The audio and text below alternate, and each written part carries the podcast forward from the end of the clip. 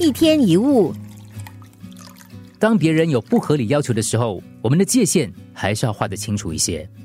一方面，无理的要求本身就会破坏人跟人之间的关系，为了关系的长久，我们都不能够随意的答应。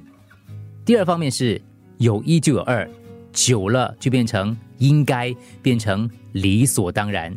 这个时候你想收手，你的利益受损者就会跳出来。可能长期付出者心里就会受伤了，弄坏关系，当然我们也会痛苦。但是长痛跟短痛之间的抉择，还是可以试着先表达自己的意见跟想法，不要勉强自己配合。即使那个人不高兴，不要考验人性。通常我们勉强做到，对方就可能觉得我们其实可以再做多一些，不见得他会珍惜。别忘了。我们还有其他角色要扮演，要尽力。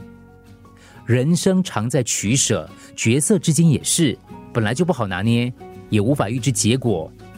但是你还是至少有个清楚的想法，要主动去试，而不是过着被别人决定的人生。这样自己痛苦，别人也嫌弃。所以不要勉强自己，凡事都配合。一天一物。